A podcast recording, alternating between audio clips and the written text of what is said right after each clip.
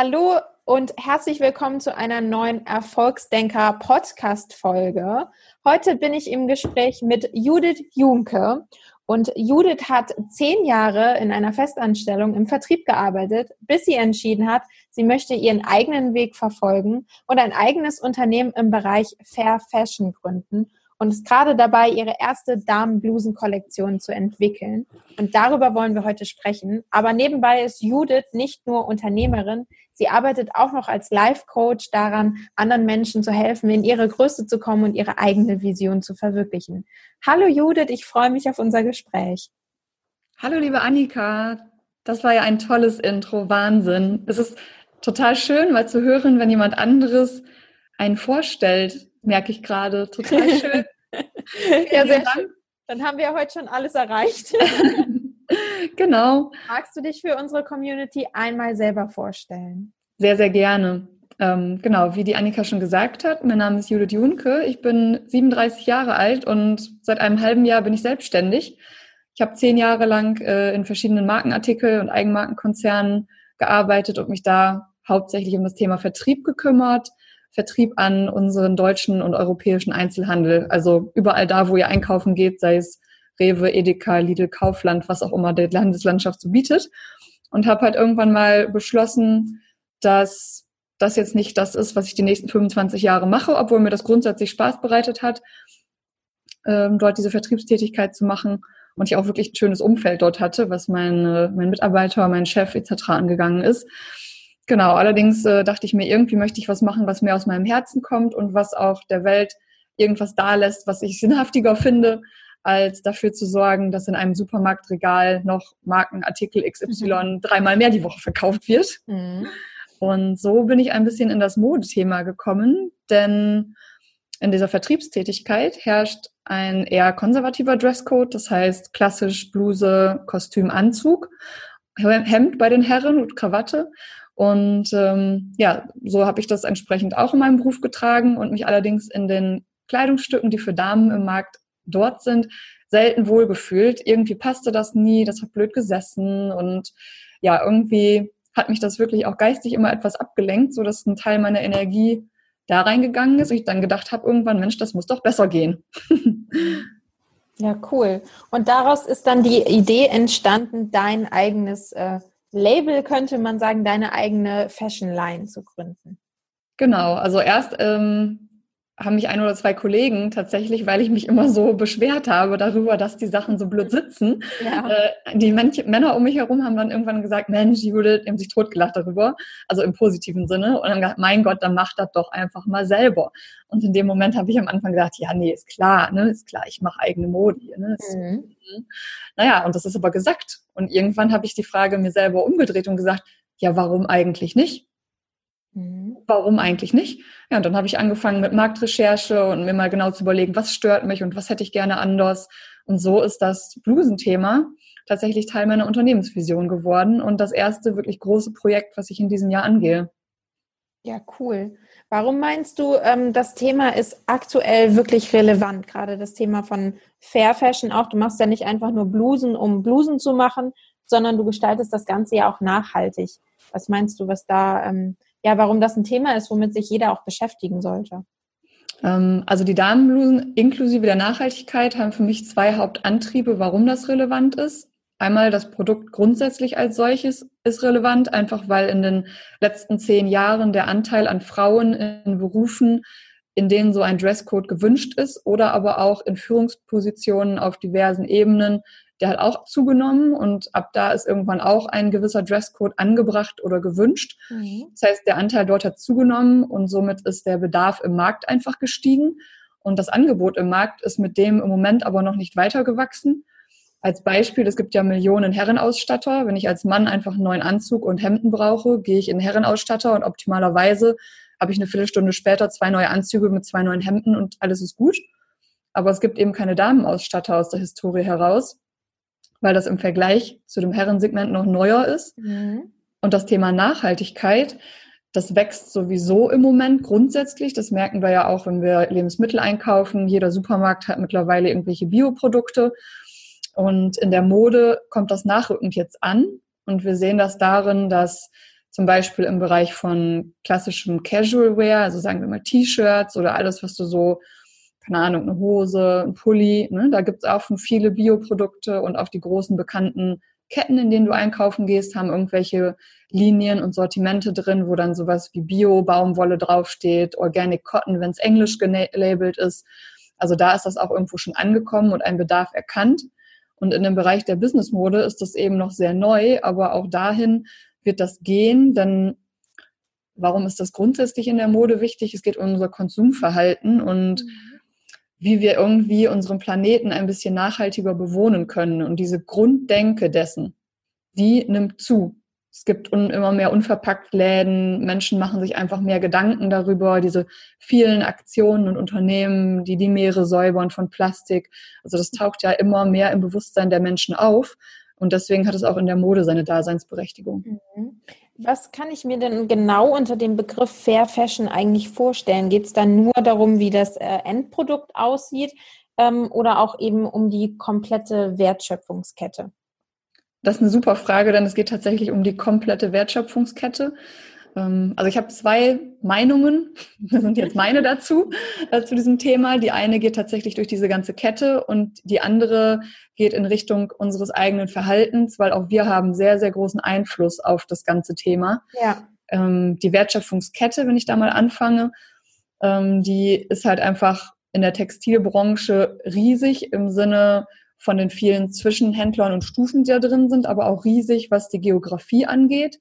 Die Modeindustrie, wie viele andere auch, ist so global aufgestellt mittlerweile, dass ähm, ja ein Teil kommt irgendwo aus Brasilien, ein Teil kommt aus Ägypten, ein Teil kommt aus Bangladesch und vielleicht wird es zusammengetackert noch in China, um dann wieder an irgendein Lager in Polen geschickt zu werden, um hinterher im, ich weiß nicht, Zara, H&M, Pico Kloppenburg, wo auch immer, äh, im Schaufenster oder auf dem Ständer zu liegen. Das heißt, eine globale Wirtschaft und Textilwirtschaft weltweit ist ähm, die drittgrößte oder eine der größten Wirtschaften. Bin ich gerade auf der Zahl, wie auch immer. Auf jeden Fall ist es ein sehr, sehr, sehr großer Sektor, ähm, der Menschen beschäftigt und der auch einen riesigen Teil zu unserer Wirtschaft beiträgt. Mhm. Auch für, zu unseren Arbeitskräften. Es gibt über drei Milliarden Menschen weltweit, die irgendwo in der Textilindustrie arbeiten. Angefangen von jemandem, der Baumwolle auf dem Feld erntet, über jemanden, der die Fasern färbt, der den Stoff herstellt, der tatsächlich hinterher was näht, der in irgendeinem Lager dazu arbeitet, wo die Ware weiter verschickt wird, bis hin zu jemandem, der in der Filiale vor Ort arbeitet, verkauft oder in dem ähm, Headquarter der Firma, der Marke tätig ist und damit arbeitet. Ein Designer, ähm, ein Ingenieur, wer auch immer, ein Vertriebler, ein Marketingmensch. Also das sind 3,3 Milliarden Menschen weltweit, die dort mhm. beschäftigt sind. Das ist Wahnsinn. Das ist ne, bei den sieben Milliarden Menschen, die wir auf der Erde haben, ja. ist das gigantisch, was diese Industrie bewegen kann. Und deswegen finde ich so relevant, darüber zu sprechen, was man dort ändern kann. Denn gibt es dort eine Änderung in dieser riesigen Wirtschaft, dann hat das einen Einfluss direkt weltweit. Und ähm, da etwas besser zu machen, zumal auch noch in diesen 3,3 Millionen sind ungefähr 60 Prozent Frauen, die dort arbeiten. Mhm. Und wie wir uns denken können, ist das meistens nicht die CEO-Position, die da besetzt ist, sondern relativ häufig äh, ist das dann jemand, der auf dem Feld die Baumwolle erntet oder in dem Färbeprozess der Textilien irgendwo einen Job gefunden hat oder im Bereich der Näherinnen. Das, die haben halt auch einen sehr hohen Frauenanteil. Mhm. Konntest du durch äh, deine, deine Arbeit, die Recherche bis jetzt feststellen, dass sich in dem Bereich schon was verändert hat oder dass es da mehr Nachfrage nach gibt, nach ähm, Fair Fashion auch? Definitiv. Ich gebe gleich mal ein, zwei Beispiele. Mhm. Ähm, die andere Sache noch, wenn ich um das Sourcing nicht denke, sondern auf äh, das, was wir selber beeinflussen können, zum Konsum geht es da nämlich, denn der eigentlich größte Hebel sind wir selber in unser eigenes Konsumverhalten, wenn wir mhm. da irgendwas verändern möchten. Einfach mal darüber nachzudenken, wie viel ich kaufe und auch tatsächlich, was ich kaufe, weil wenn ich hinterher, ich weiß nicht, 50 Euro im Monat ausgebe für Kleidung, dann kann ich die in irgendeiner Einkaufsstätte ausgeben, wo im Durchschnitt ein Stück 4 Euro kostet. Ja. Dann kriege ich halt jede Menge Stücke raus. Oder ich kann auch irgendwo hingehen, wo im Durchschnitt irgendwas vielleicht 15 oder 20 Euro kostet. Und dann habe ich vielleicht nur drei Teile aber die sind vielleicht qualitativ hochwertiger und ich kann die auch mehr als fünfmal tragen. Mhm. Also unser Konsumverhalten bestimmt extrem auch den Bedarf und die Nachfrage, die dort ist. Und wenn wir das etwas mehr, etwas bewusster haben, dann ähm, können wir da einen sehr, sehr großen Einfluss auf die Industrie und auf die Unternehmen dort haben. Mhm. Genau, und jetzt habe ich gerade kurz den Faden zu der letzten Frage verloren. Magst du mir eben nochmal auf die Sprünge helfen? Du warst aber der Änderung der ähm, Bedürfnisse oder dessen, was sich schon verändert hat im Markt. Genau, ob du da im Markt quasi schon Veränderungen äh, feststellen konntest oder ob sich da überhaupt äh, was tut. Weil meist nach außen sieht man das ja vielleicht gar nicht, wenn man sich mit dem Thema nicht so intensiv beschäftigt. Also aus Endverbrauchersicht tut sich auf jeden Fall was. Ähm, es gibt so verschiedene Siegel, so wie es im Nahrungsmittelbereich auch diese äh, Fairtrade-Sachen gibt oder dass einfach überall Bio draufsteht. Sowas von einer Grundidee gibt es im Textilbereich auch. Da äh, gibt es seit anderthalb Jahren aus dem Fairtrade-Bereich auch ein Siegel, was extra für Textilien aufgesetzt worden ist mit bestimmten Kriterien. Das ist vielleicht eins der bekanntesten. Und dann gibt es ein Siegel, das ist mittlerweile in dem Textilbereich mit das bekannteste, das heißt GOTS, also großes G-O-T-S. Mhm. Das hat vielleicht der eine oder andere auch schon mal gesehen. Das ist so grün auf weiß. Und das ist insofern schon ein bisschen bekannter, als dass auch die großen Discounterketten, die wir kennen, in ihren Aktionen, wenn es dort ums, um T-Shirts oder auch um so klassische Hausware, sprich Bettwäsche, Handtücher, solche Dinge, dann bewerben die dort, wenn es um Bioprodukte geht, diese auch schon mit diesem GOTS-Zertifikat. Also das ist so, wenn man in die Masse schaut, ist das dort auch schon angekommen. Mhm. Und wenn ich ein kleines bisschen weg von der klassischen Masse gucke, dann gibt es immer mehr Fashion-Brands, die auf dem Markt sind. So, ich würde sagen, in den letzten fünf bis acht, neun Jahren ist da ein exponentielles Wachstum gewesen. Und die bieten alles, was den Bereich Casual Wear angeht, aber wirklich von deinem Schlafanzug über bis hin zu Outdoor-Sachen und Sommerkleider, Hosen, T-Shirts, Pullis, also alles, was irgendwie du so in deinem Kleiderschrank für jede Jahreszeit brauchst, an.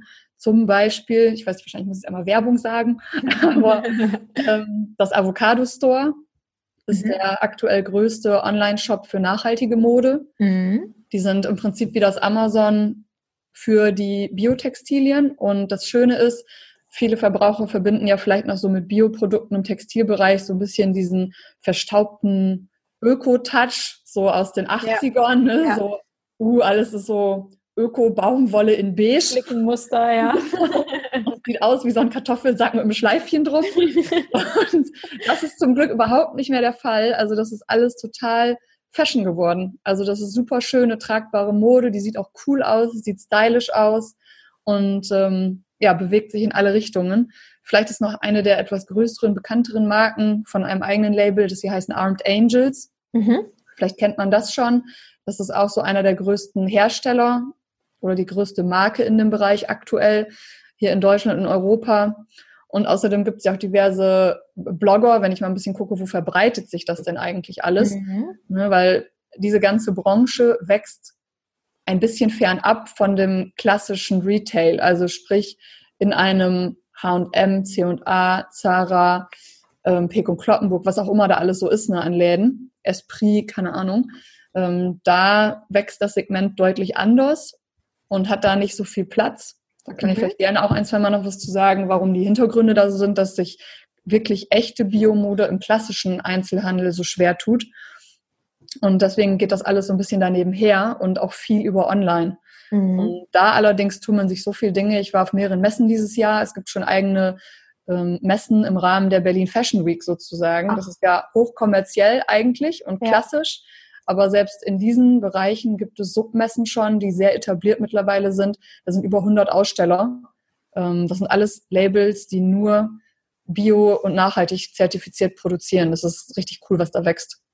Ja, krass. Das äh, war mir auch noch nicht so bewusst, dass es da tatsächlich auch schon Platz für gibt. Und äh, gehe gerne noch mal kurz darauf ein, warum es im klassischen Retail irgendwie gar nicht möglich ist so oder nicht den Platz gibt für solche ähm, Labels, Marken, Produkte? Mhm, gerne. Das hat ein bisschen was mit Tradition zu tun und äh, das ist jetzt auch wieder meine Brille, mhm. damit dass diese Branche sich ein bisschen schwer mit Wandel tut, Wandel, den wir aber brauchen, weil er eh passiert. Und das Ganze ist natürlich hinterher kommt es auf Euro raus und es liegt einfach daran, dass der klassische Einzelhandel hat bestimmte Margenerwartungen Mhm. Das heißt, äh, wenn ich als Produzent eines Labels herkomme und sage, lieber Händler XY, ich wäre gern bei dir gelistet und ich hätte gern, dass du meine Ware bei dir auf der Fläche zeigst, dann sagt er, ja Mensch, das ist ja super, wenn mein VK-Preis im Laden inklusive der Steuer, also den, den ich auf dem Etikett sehe, der soll, ich weiß nicht, 100 Euro sein, um da mal ein leichtes Beispiel zu haben. Dann gibt es einen relativ hohen äh, Margenabschlag, den ich runterrechnen muss, um zu gucken, welchen Preis kann ich denen denn überhaupt anbieten als Einkaufspreis, den sie, damit sie bei mir beziehen. Und der Abschlag dort, der ist so riesig, in der, weil die ihre Margen so kalkuliert haben. Ne? Ich meine, wir, als Endverbraucher nehme ich vielleicht ja nur wahr, dass überall irgendwann, wenn wieder eine, eine Monatssaison vorbei ist, dann steht da 60 Prozent reduziert, 80 Prozent reduziert und du denkst dir schon, hä, wie kann das denn irgendwie 80 Prozent ja. reduziert sein? Ähm, das liegt einfach an diesen hohen Margen, die dort einkalkuliert werden. Jetzt will ich nicht drauf schimpfen, oh, die verdienen so viel Geld und stecken sich die Taschen voll, weil so krass ist es nicht, denn man muss immer auch bedenken, jeder, der Geschäfte physische betreibt, hat extreme Fixkosten ja. zu decken. Das darf man nicht vergessen. Und auch in der Mode, dadurch, dass ich viel Saisonware habe, müssen die mit einkalkulieren, dass sie Ware zurückgeben, die aus der Saison nicht da ist und diese Rabatte schon vorab ein Stück einkalkulieren. Das heißt, ich mhm. relativiere ein Stück, das muss mit einkalkuliert werden als Puffer. Allerdings ist dieser klassische Handelszweig nicht bereit, von diesen sehr hohen Margen runterzurücken, die sie sich als Puffer noch halten, weil sie merken, dass der Absatz sinkt etc. etc. Und ich habe jetzt vorhin noch eine schöne Zahl gefunden in der Statistik für Deutschland, in der Textilwirtschaft, also im Prinzip alles, was in Deutschland im Einzelhandel der Mode in 2017 verkauft wurde, da kam die Zahl her. Ähm, und da habe ich gesehen, dass der operative Gewinn im Durchschnitt auf solchen Handelsflächen, die physisch vorhanden sind, am Ende 3,3 Prozent sind. Oh. Das warte, das klingt jetzt ganz klein, mhm. aber nur als Vergleich dazu. Und das ist ja ein ähnliches Konzept, wenn ich unsere Supermärkte anschaue. Mhm. Die haben auch Flächen zu bewirtschaften und Mitarbeiter auf der Fläche zu haben. So ein Real zum Beispiel hat über 200 Mitarbeiter. Ja. Das ist auch sehr personalintensiv. Die gehen im Durchschnitt, der Einzelhandel geht im Durchschnitt raus mit operativen Gewinnen am Ende zwischen 1, 3 und 1,8 Prozent. Und davon müssen sie leben und wirtschaften. Und das funktioniert ja auch. Das ist hart, aber das funktioniert. Und wenn du dagegen die 3,3 Prozent in der Modeindustrie im Einzelhandel dort siehst, dann ist das mehr als das Doppelte und das ist echt viel. Ja. Ich sage nicht, die Branche ist leicht, aber ich sage nur, da ist zu wenig Bewegung drin. Und um zurück auf die Bio-Labels zu kommen, eine Bioproduktion ist einfach ein kleines bisschen teurer als eine konventionelle Produktion. Nicht krass, wie man das vielleicht vermutet, aber ein bisschen schon. Und deswegen ist es oft nicht möglich, gerade wenn das kleinere Labels sind, diese extrem günstigen Einkaufspreise überhaupt abbilden zu können, die der klassische Einzelhandel in der Mode fordert, um in ihre normalen Gerüsten gehen zu können, was deren Margen angeht. Und die sind dort sehr, sehr wenig bis gar nicht bereit, überhaupt sich zu bewegen. Und das ist leider der Knackpunkt, weswegen wir am Ende diese Biotextilien und diese neueren Labels alle tendenziell eher online oder in irgendwelchen Boutiquen finden. Mhm. Ja, spannend. Da würde mich ja mal interessieren, wie die, die Marge bei Elektronikhändlern ähm, ist, um hier mal keinen Namen zu nennen. Elektronik, warte mal, da hat, ich hatte ja mit denen auch zu tun. Ich hatte äh, mit diesen beiden großen Ketten, die man so kennt, äh, die habe ich auch mal ähm, auch näher von innen kennenlernen dürfen. Ich überlege gerade, ob ich da nochmal, ja, das, die sind aber nicht so weit weg von dem ähm, klassischen Lebensmitteleinzelhandel. Ah, ja, also okay. das ähm, das ist für die auch hart, weil die natürlich vom Internet noch krasser betroffen sind. Ja, gut. Weil, ähm, ne? Das ist da nochmal eine andere Geschichte. Deswegen haben die ja auch so umgestellt alle, dass du sowohl online als auch offline alles kaufen kannst. Mhm. Ja, sehr, sehr spannend. Warum ähm, ist es für dich persönlich denn so wichtig, da dein, deinen Beitrag zuzuleisten? Ähm, für die Mode im Besonderen geht es mir darum, dass ich sage, mir ist A, das Bedürfnis, dieses Produkt auf den Markt zu bringen, diese Damenblusen, weil das Konzept, so wie ich es auf den Markt bringen möchte, ist neu und ich möchte einfach Frauen einfach ein Kleidungsstück bieten an Businessmode, damit sie sich genauso wohl und entspannt fühlen können und mhm. sich nicht immer machen müssen, oh Gott, rutscht hier irgendwas raus, spannen Knöpfe vorne auf und mir kann jemand in den BH gucken und ne, einfach dieses, oh, es ist eine weiße Bluse, aber oh, der Stoff ist genauso dünn wie beim Herrenhemd, also kann mir jeder auf BH gucken, ja. weil es durchscheint. Ähm, halt blöd, also dieses ähm, Problem, sage ich mal, möchte ich gerne lösen, einfach weil ich weiß, wenn ich mich viel wohler fühle darin, dann sind meine Gedanken auch frei für meine Leistung. Es ist einfach ein kleiner Beitrag, sich besser zu fühlen und wohler zu fühlen. Und äh, auf der anderen Seite habe ich mir dann immer gedacht, wenn ich jetzt quasi noch ein weiteres Label bin, was Mode in den Markt bringt, dann möchte ich auf jeden Fall das so tun, dass das fair produziert ist und dass die Stoffe, die benutzt werden, in Bioqualität sind, um eben dieser riesigen Textilwirtschaft ähm, einen kleinen Beitrag zu leisten, der es in die richtige Richtung dreht. Mhm. Denn die Produkte, die das am Ende sein werden bei mir in ein paar Monaten, wenn es fertig ist, dadurch, dass die Qualität was höher ist, die kannst du auch öfter tragen. Also die deutsche Statistik aus den letzten Jahren sagt, wir tragen ein gekauftes Kleidungsstück durchschnittlich sechsmal, bevor wir es wegschmeißen. Oh wow. Und das fand ich echt hart. Und äh, ja, wenn ich so, eine, so ein Business-Kleidungsstück habe, das sollte definitiv öfter getragen werden und das sollte auch das Produkt hergeben, dass ich es mehr als sechsmal waschen kann oder auch mal in die Reinigung geben kann, ohne dass die Stoffe leiden und dass es abgenutzt aussieht. Mhm. Denn dann bin ich wieder bei dem Konsumverhalten ich brauche tendenziell weniger Kleidungsstücke, die vielleicht ein bisschen höherwertig sind, damit ich sie öfter tragen kann. Und dann kann ich sie auch zwischendurch mal ergänzen um ein paar Fashion-Teile, die ich vielleicht mal nur eine Saison trage. Aber ich muss definitiv nicht permanent alle vier bis sechs Wochen mir das neueste Outfit mit den neuesten Trendfarben kaufen. Ähm, nur weil jetzt gerade der äh, Rostorange-Ton 2018 im Herbst ähm, zwei Nuancen heller oder dunkler ist als der Rest äh, Rostorangeton aus 2017. Ja. ja. Das ist so, und deswegen ist es mir wichtig, die Sachen, die ich in den Markt bringe, wenn ich schon dazu beitrage, dass noch mehr Angebot dort ist, grundsätzlich, dass das dann nachhaltig ist und so produziert ist, dass niemand darunter leidet und dass die Menschen, die einen Job dort haben, wo ich das produzieren lasse, auch von dem leben können. Ja, cool. Sehr schön, dass du da so einen großen Beitrag, wie ich finde, zu beiträgst, weil du ähm, auch gerade mit unserem Interview sorgst du ja auch dafür, dass äh, Menschen mit dem Thema in Kontakt kommen, sich Gedanken darüber machen. Und äh, ich weiß, dass das, was wir gerade mit dem Gespräch abgedeckt haben, nur ein ganz, ganz kleiner Teil davon ist, was da eigentlich noch mit reinspielt. Da geht es bei jedem zu Hause los, wie viel kaufe ich, wie viel schmeiße ich weg, wie oft wasche ich, ähm, ja, und vor allem, welche Einstellung habe ich zu, zu Fashion und vor allem auch zu dem, zu dem ganzen Prozess, der da noch hintersteht. Ähm, zum Ende eines jeden Interviews stelle ich immer drei Fragen an unsere Gäste mhm. und die würde ich dir jetzt auch gerne stellen. Ähm, als erstes würde mich interessieren, was ist deine Definition von Erfolg?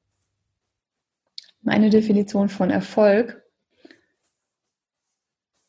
Erfolg finde ich, oder ich bin für mich erfolgreich, wenn ich es für mich geschafft habe, meine eigenen Fortschritte für mich zu feiern und zu bewerten, wenn ich für mich rausgefunden habe, dass ich meinen Weg gehen will und ich sehe, wie ich für mich Schritt für Schritt weiterkomme und mich meinem Ziel, meiner Vision nähere und mich es geschafft habe, mich unabhängig von der Meinung anderer zu machen. Warum?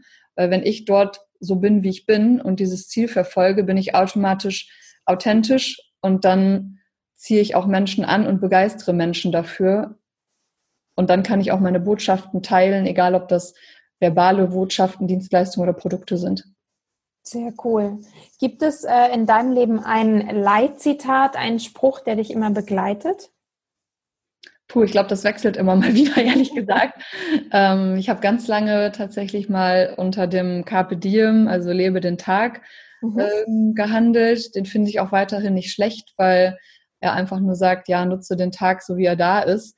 Im Moment finde ich ehrlich gesagt für mich noch ein bisschen stärker, einfach die Aussage, du bist der Wandel, also du bist mhm. derjenige, welche, der den Unterschied machen kann für dich. Und wenn du etwas verändert haben möchtest, dann fang bei dir selber an. Sehr schön.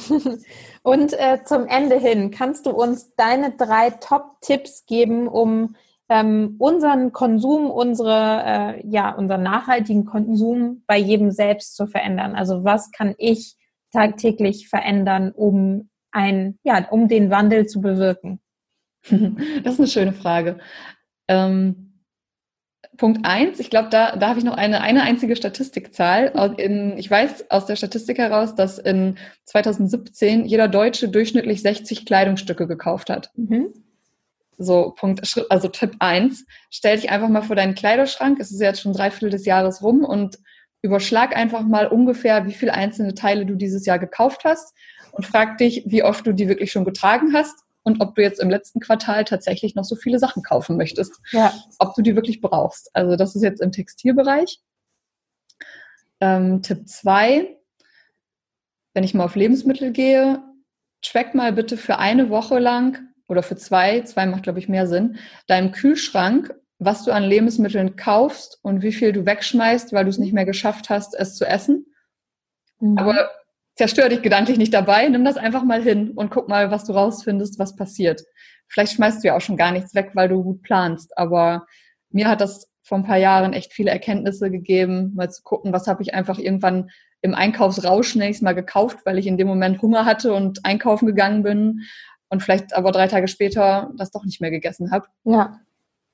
Und Tipp drei Tipp 3 geht tatsächlich in das gesamte Konsumverhalten. Was benutze ich eigentlich? Also das fängt überall bei Bewusstwerden an. Versuch dir mal über ein paar Tage oder Wochen bewusst zu machen, was du den ganzen Tag verwendest. Das fängt an bei äh, Plastiktüten, über wenn du dir to go was zu essen oder zu trinken holst, wenn du ähm, ja irgendwo Strohhalme benutzt. Ich weiß es nicht. Ne? Ich will gar nicht zwingend auf dieser Plastikwelle reiten. Das tun schon genug andere, aber werde dir mal bewusst, was du alles benutzt in deinem Alltag, egal wo du bist. Und nimm das einfach erstmal wahr, ohne das zu bewerten. Ja, cool. Also erstmal sich ähm, bewusst werden, wie man selbst konsumiert, um dann im nächsten Schritt vielleicht zu reduzieren oder umzudenken. Genau. Ja, sehr cool. Das sind doch super Tipps, die jeder zu Hause umsetzen kann. Judith, vielen, vielen Dank für dieses mega spannende äh, Interview und den Einblick in den Bereich der Fair Fashion. Ich freue mich schon wahnsinnig auf deine Blusen und äh, darauf, endlich eine anziehen zu können. Wir werden natürlich alle deine relevanten Kanäle verlinken und damit alle up-to-date bleiben können und dann am Ende die Damen auch den Weg zu deinen Blusen finden. Und ich danke dir für das Gespräch und für deine, deine Arbeit und dass du den Unterschied machst.